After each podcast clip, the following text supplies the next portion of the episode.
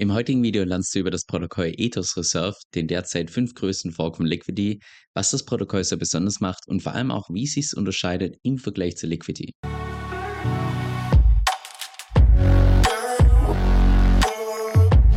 Also lasst uns wieder mal ganz vorne starten. Und zwar ist Ethos Reserve derzeit der fünftgrößte Fork von Liquidity. Und Liquidity ist ja ich würde mal fast behaupten, bekanntlich auf meinem Kanal eines der größten Borrowing-Protokolle auf Ethereum. So, wenn wir uns das Protokoll jetzt mal ein bisschen genauer anschauen, dann sehen wir, dass derzeit das Total Value Lock bei ungefähr 6,5 Millionen steht und dass das Protokoll irgendwann gestartet ist im April 2023. Das heißt noch ein relativ kleines Protokoll, ein relativ neues Protokoll. Das wäre jetzt beispielsweise eine Protokollgröße, wo ich persönlich jetzt nicht mit meinem eigenen Kapital reingehen würde, weil es mir einfach zu klein ist, zu neu und zu unbewährt. Jetzt warum mache ich trotzdem ein Video dazu, wo ich schon gesagt habe, es ist mir eigentlich zu neu, zu klein und zu unbewährt?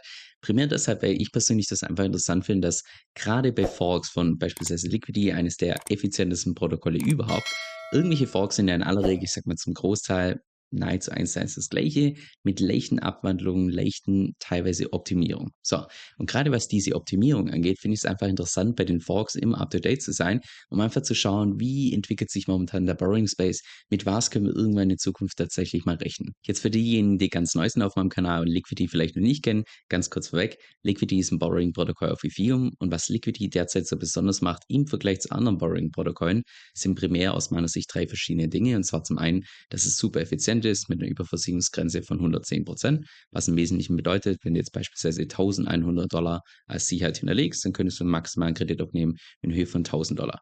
Genauso zahlst du bei Liquidity beispielsweise keine Zinsen, sondern nur einmalig eine Gebühr in Höhe von 0,5 Prozent.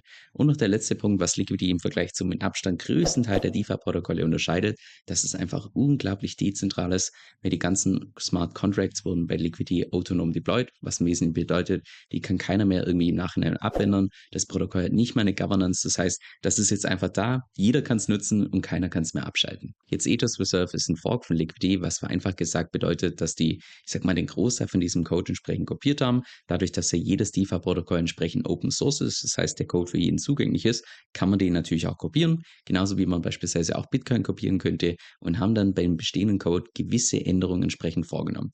Also so ähnlich wie damals bei Bitcoin mit Bitcoin Cash, dass es nahezu eins zu eins das gleiche ist, nur eben gewisse Parameter entsprechend geändert wurden und relativ ähnlich ist es hier bei Ethos Reserve. Und genau deshalb fokussieren wir uns auch im heutigen Video primär darauf, was denn Ethos Reserve im Vergleich zu Liquidity anders macht. Beginnen mit dem ersten Punkt und zwar bei Liquidity, wenn du dort einen Kredit aufnimmst, machst du das ja im LUSD, dem Stablecoin von Liquidity. Hier ist es logischerweise nicht der LUSD, sondern ein separater Stablecoin, der sogenannte EARN. Das steht für, also das ist die Abkürzung, das Akronym für Ethos Reserve Notes. Das ist ebenfalls ein Stablecoin, der auch an den US-Dollar gepackt ist. Denn der zweite Unterschied von Ethos Reserve, dass das Ganze nicht auf Layer 1 auf Ethereum aufbaut, sondern auf Layer 2 auf Optimism. Was natürlich dann auch gleichzeitig bedeutet, dass in dem Moment, wo du irgendwelche Transaktionen machst, beispielsweise dein Wort erstellst oder dein Wort managst, Kredit aufnimmst und so weiter, dass du natürlich auch um vielfaches geringere Transaktionsgebühren hast im Vergleich zu dem, was du beispielsweise derzeit auf Ethereum zahlst. Bedeutet natürlich dann auch gleichzeitig, dass Ethos Reserve gerade für Leute, die vielleicht relativ wenig Kapital haben, interessanter ist im Vergleich zu Liquidity auf Ethereum, weil dort eben die ganzen Gas Fees deutlich größer sind. Das gilt jetzt allerdings nur für die Gas Fees. Borrowing Fee und so weiter ist bei Ethos Reserve 1 zu 1 gleich wie beispielsweise bei Liquidity. Das sind nur einmalig eine Gebühr in Höhe von 0,5%. Dann der dritte Unterschied von Ethos Reserve, dass du hier nicht nur Ether als Kollateral hinterlegen kannst, sondern in Summe drei verschiedene Kollateraltypen. Zum einen Wrap Bitcoins mit der Überversicherungsgrenze von 120%, was weniger effizient ist im Vergleich zu den 110%, aber ich sag mal im Vergleich zu anderen Borrowing-Protokollen immer noch ich würde mal sagen, überdurchschnittlich gut ist, sagen wir so. Dann auch Ether, was du hier als Kollateral hinterlegen kannst, allerdings nicht zu einer Überversicherungsgrenze von 110 Prozent, sondern zu 108 Prozent. Das heißt nochmal zwei Prozent effizienter als Liquidity, was natürlich dann auch zur Folge hat, dass du in der Theorie auch einen größeren Hebel aufbauen könntest, in Höhe von bis zu 13,5x. Bei Liquidity sind es 11x, hier waren es 13,5x, was theoretisch maximal möglich wäre, auch wenn ich es in der Praxis nicht empfehlen würde, weil wenn du so lange loopst, so lange schachtest, dann kannst du relativ schnell liquidiert werden. Und was natürlich dann auch gleichzeitig bedeutet, dass dieser Stablecoin von Ethos Reserve per Design nur maximal 8% nach oben entsprechend abweichen kann. Bei Liquidity sind es ja aufgrund der Überversicherungsgrenze von 110% entsprechend 10%. Und noch der dritte Kollateraltyp Optimism, was du hier ebenfalls hinterlegen kannst mit einer Überversicherungsgrenze von 130%. Das heißt auch das im Vergleich zu den 110% deutlich ineffizienter, aber dafür hast du eben, was die Kollateraltypen angeht, deutlich mehr Auswahl. Und dann noch der vierte Unterschied, wie du mit Ethos Reserve theoretisch noch ein passives Einkommen verdienen kannst, was relativ ähnlich ist zu Liquidity, allerdings nicht eins zu eins gleich. Und zwar zum einen, was nahezu eins zu eins gleich ist, ist dieser Stability Pool, der ist im Prinzip da, um diese Instant-Liquidation entsprechend durchzuführen, wo du derzeit eine APR bekommst von ungefähr 12,4%.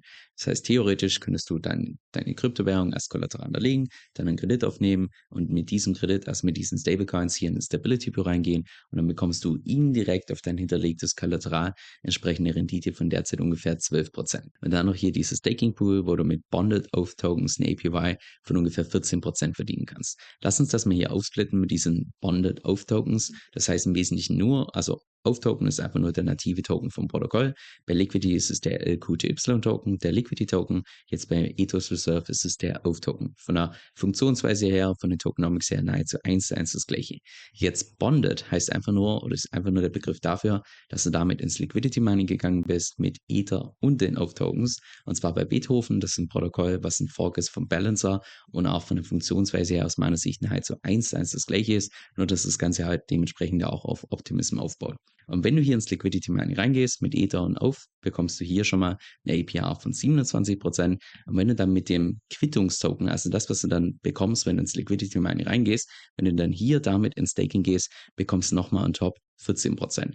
Wo man jetzt im ersten Moment denken könnte, na nu, ich bekomme hier 27% und on top noch 14%. Das heißt, wenn man das mal zusammenrechnet, bekommst du hier in Summe ungefähr ja, mehr als 40% aufs Liquidity Mining.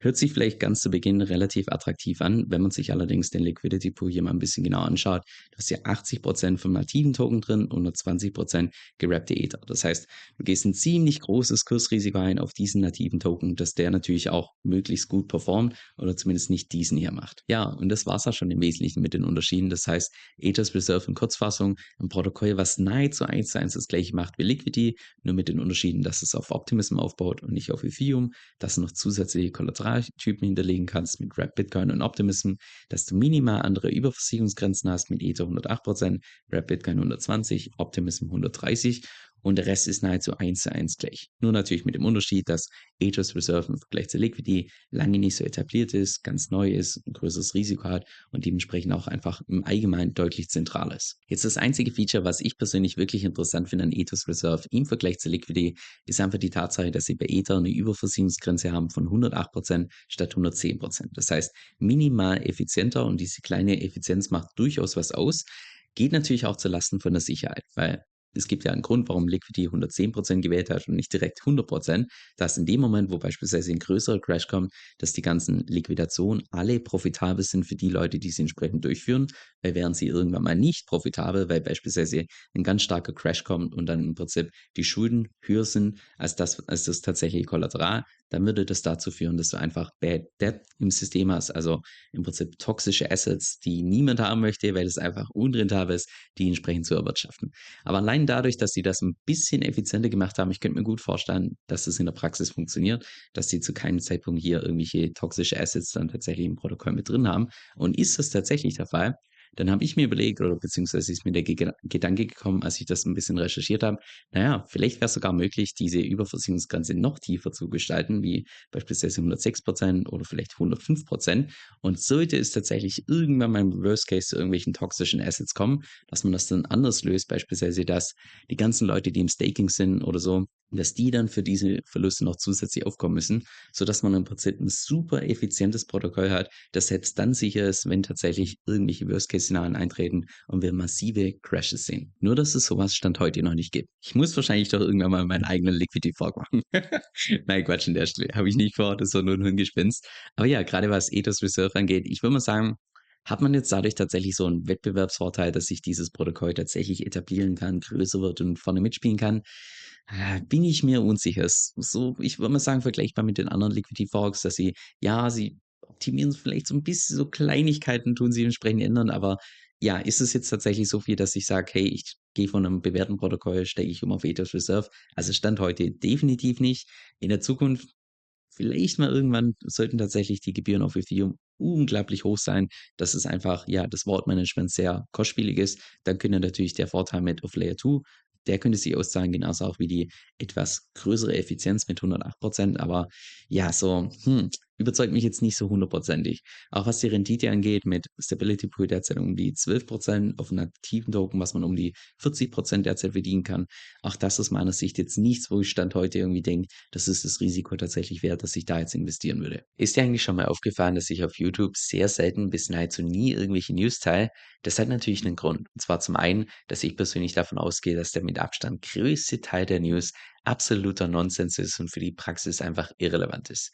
Und auch der zweite Punkt, dass einfach YouTube so ein Stück weit ein zu langsames Medium ist, weil einfach das Thema Video erstellen dauert viel zu lange. Wenn es mal wirklich was Wichtiges gibt, dann wirst du in aller Regel über andere Kanäle deutlich schneller informiert. Und genau deshalb habe ich auch beispielsweise mein E-Mail-Newsletter gestartet, wo du ein bis zweimal pro Woche die wichtigsten praxisrelevanten News bekommst, also die Sachen, die auch wirklich für dich in deinem Portfolio eine Rolle spielen. Mein Newsletter ist komplett gratis, auch das bisherige Feedback ist einfach nur super positiv. Falls du da mal selber reinschnuppern möchtest, geh einfach auf meine Homepage kevinsoe.com, das ist K-E-V-I-N soe.com und dann bist du danach immer auf dem aktuellen Stand.